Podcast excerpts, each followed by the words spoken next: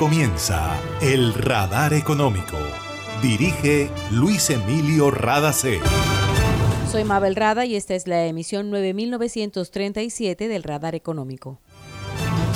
Estos son los temas en la mira del radar. FENALCO propone al Gobierno Nacional eliminar temporalmente los aranceles de materias primas importadas y reducir los de productos terminados mientras pasa la crisis en el comercio internacional. Los colombianos perdieron el miedo a hacer transacciones online forzados por la pandemia y es un gran avance para el país, pero es necesario mejorar el comercio electrónico transfronterizo, dice la Asociación Nacional de Comercio Exterior.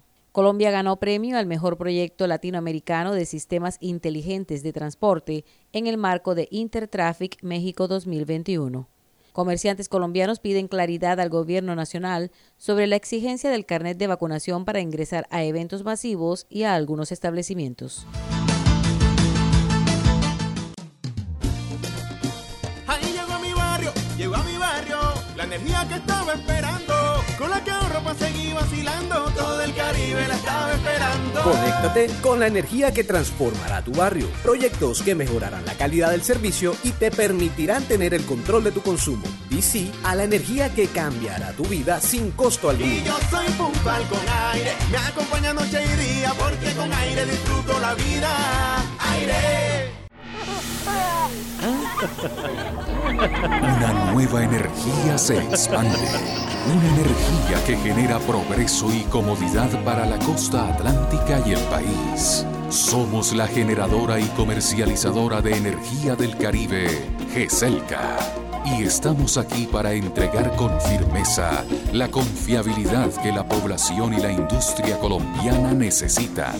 GESELCA, energía que construye futuro. Para acceder a los servicios de Gases del Caribe, realizar consultas o reportar escapes y emergencias, marca la línea gratuita 164 desde cualquier teléfono fijo o celular y recibe la mejor atención de nuestro personal calificado de manera oportuna y eficaz. Línea 164, disponible 24 horas los 365 días del año. También puedes marcar a la línea gratuita nacional 018 915 334. Tu línea amiga 164 de Gases del Caribe. Todo por tu bienestar. Vigilado Superintendencia de Servicios Públicos. En el radar le contamos lo que está pasando en la economía. La escasez de materias primas, la subida de precios en productos terminados importados y el problema de contenedores paralizados en todo el mundo llevó a FENALCO a hacer una propuesta en materia de aranceles al gobierno nacional.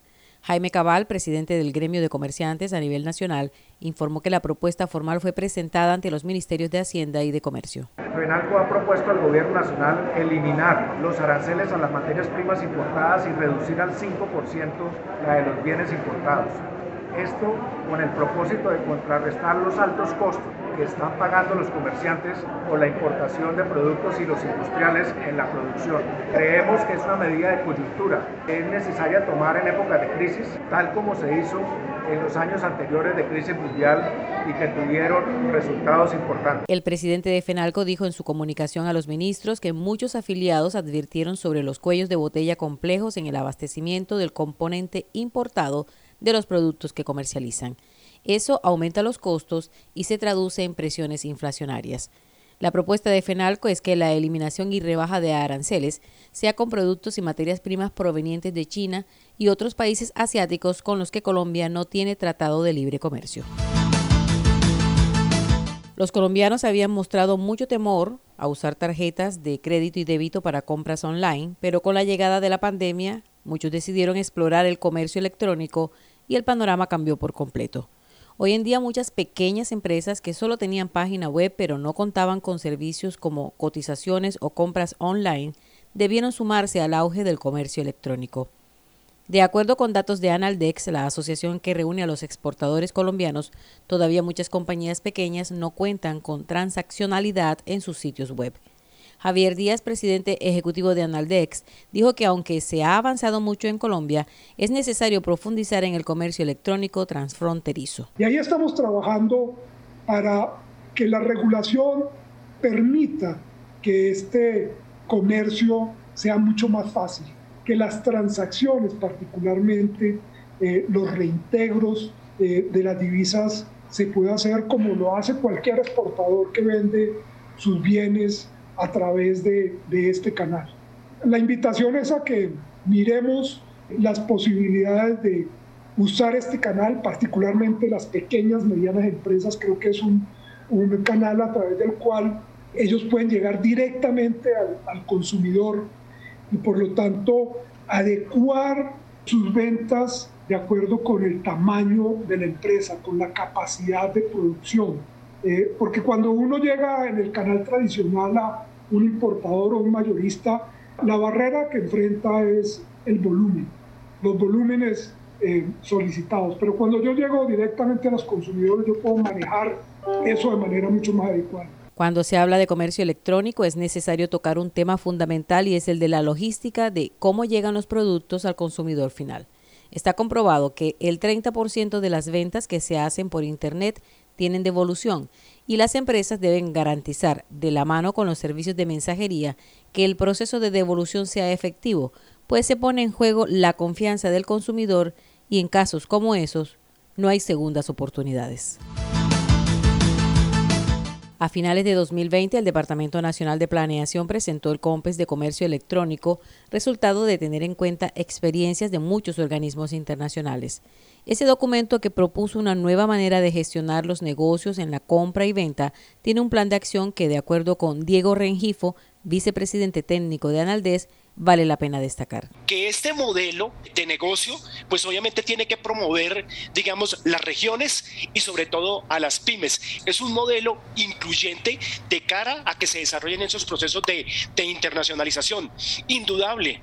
También que tiene que promover el tema de la adopción de la tecnología, de las herramientas digitales, de trabajar por el cierre de brechas, de hacer modelos incluyentes y que por supuesto aquí juega un papel fundamental todo el tema de los costos asociados, eh, digamos, a las operaciones, pero también a las, a las transacciones comerciales, es decir, que se identifican, obviamente, las empresas, los consumidores, la infraestructura, la normativa, y que de manera integral hace un análisis de cara a ese plan de acción que yo menciono. Indudable que dentro de esos análisis también se destaca el tema de trabajar por el tema de habilidades técnicas, por conocimiento, por pedagogía, por la pérdida y construcción de confianza. En últimas, lo que uno entiende es que este COMPES formula todo un tema de buenas prácticas como plan de acción para generar sobre todo institucionalidad, para actualizar la normativa, para ajustarnos a estándares internacionales.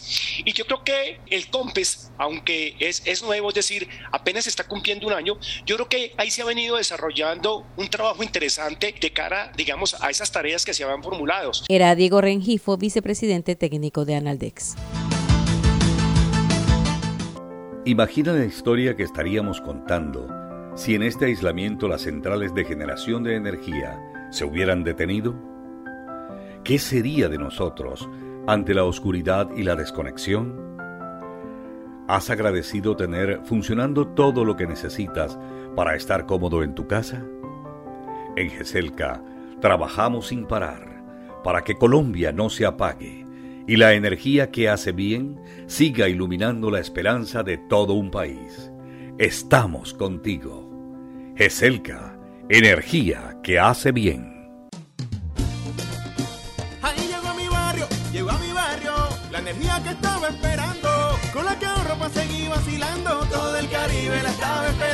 Conéctate con la energía que transformará tu barrio. Proyectos que mejorarán la calidad del servicio y te permitirán tener el control de tu consumo. Sí a la energía que cambiará tu vida sin costo alguno. Y yo soy puntual con aire, me acompaña noche y día, porque con aire disfruto la vida. Aire. Está escuchando el radar económico. 3.500 millones de dólares en inversiones y recursos de crédito es el balance de la gira que hizo el presidente de Colombia, Iván Duque, en Reino Unido, Francia, Emiratos Árabes e Israel.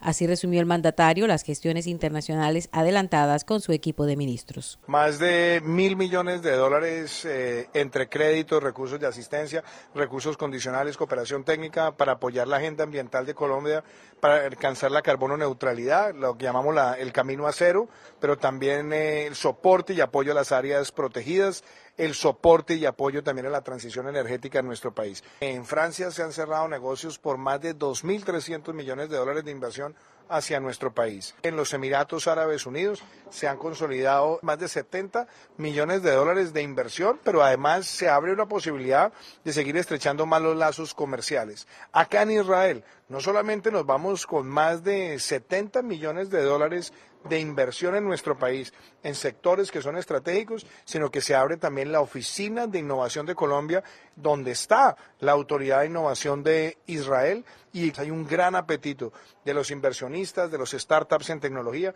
de apoyar a nuestro país y desarrollar también este concepto del cual hemos hablado, la sostenibilidad, de utilizar tecnologías para la agenda de sostenibilidad de nuestros países. Nos vamos con el compromiso de triplicar nuestras exportaciones a Israel en los años, aumentar la admisibilidad, pero también traer empresas colombianas que estén invirtiendo. Uno de los casos, lo vimos hoy, UBQ, una empresa de emprendimientos colombianos y vemos cómo aquí lo ven como uno de los casos de éxito de nuevas tecnologías de sostenibilidad, donde se desarrollan materiales que son mucho más amigables con el medio ambiente para hacer un manejo de residuos sólidos. Duque participó en el Foro Económico Israel-Colombia, en el que presentó ante el Consejo Empresarial Colombo-Israelí un mecanismo de coordinación del sector privado de ambos países.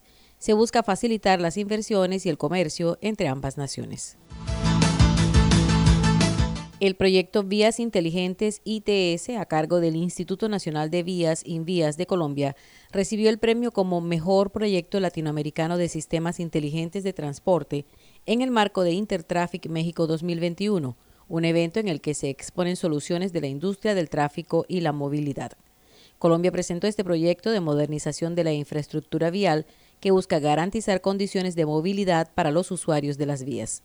Así destacó Camilo Pavón Almanza, ministro de Transporte encargado, la distinción que recibió Colombia. Con esto se engrandece la ingeniería colombiana y se engrandece el sector transporte en el desarrollo de infraestructura moderna involucrando tecnologías de última generación que permitan garantizar la movilidad y seguridad de todos los usuarios que transitan por los corredores viales nacionales.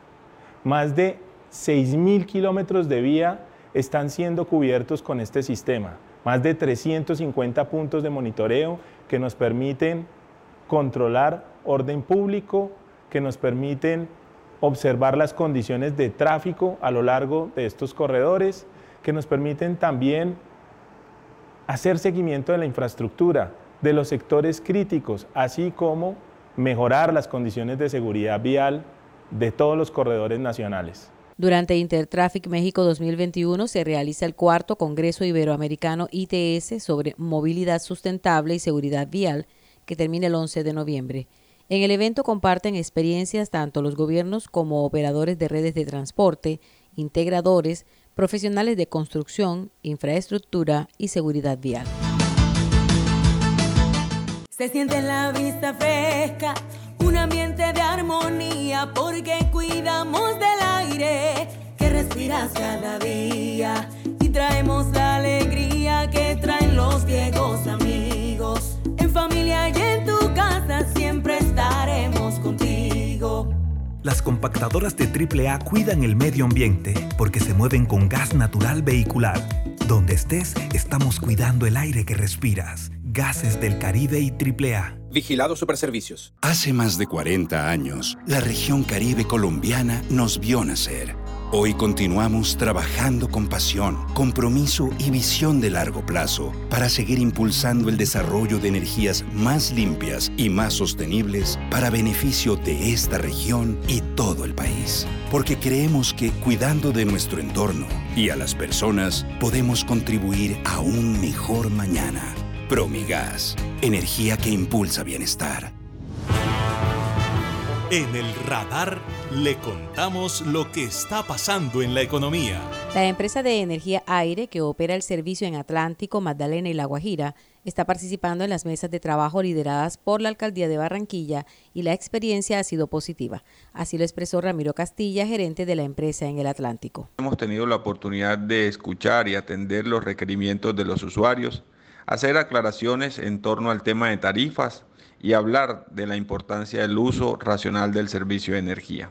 Además, hemos corroborado las necesidades comunes que tenemos de seguir avanzando en la renovación de la infraestructura, en la instalación de medidores que garanticen la facturación individual de nuestros usuarios, así como en combatir las conexiones irregulares que afectan la calidad del servicio y la facturación de algunos usuarios. Estas mesas de trabajo están supervisadas por la Superintendencia de Servicios Públicos, Personería, Defensoría del Pueblo y Secretaría de Servicios Públicos de la Alcaldía de Barranquilla. Aire informó que durante las jornadas se ha evidenciado que algunas personas todavía confunden los temas tarifarios con el consumo al interior de las casas o establecimientos comerciales. Para la facturación, aclaró, al cliente se le hace una lectura mensual en el medidor y con base en esa información se realiza el respectivo cobro. Con relación a la tarifa, Aire aclara que es regulada por la Comisión de Energía y Gas, CREG. A raíz del aumento de casos de COVID-19 que al parecer se han presentado en personas no vacunadas, el gobierno colombiano decidió exigir el carnet de vacunación para ingresar a eventos masivos y a algunos establecimientos comerciales. Los afiliados a FENALCO expresaron su preocupación por esta decisión y hoy le pidieron claridad al gobierno sobre las responsabilidades que tienen los comerciantes y las sanciones por incumplimiento. El gremio aclaró que reconoce la buena intención de la medida para estimular el proceso de vacunación, pero tienen dudas sobre la aplicación pues quedó en manos de los alcaldes. En Barranquilla por lo menos ya se está exigiendo el carnet, pero los comerciantes dicen que no tuvieron tiempo suficiente para comunicar e implementar la norma. Señalan además que les preocupa que recaiga en ellos la responsabilidad del control de acceso con la exigencia del carnet cuando el gobierno no ha impuesto a los colombianos que sea obligación vacunarse. Fenalco señala además que en medio de esta emergencia sanitaria tienen claro que priman los derechos colectivos, pero puede haber vacíos constitucionales en este caso. Y esto ha sido todo por hoy en el Radar Económico. Gracias por su sintonía.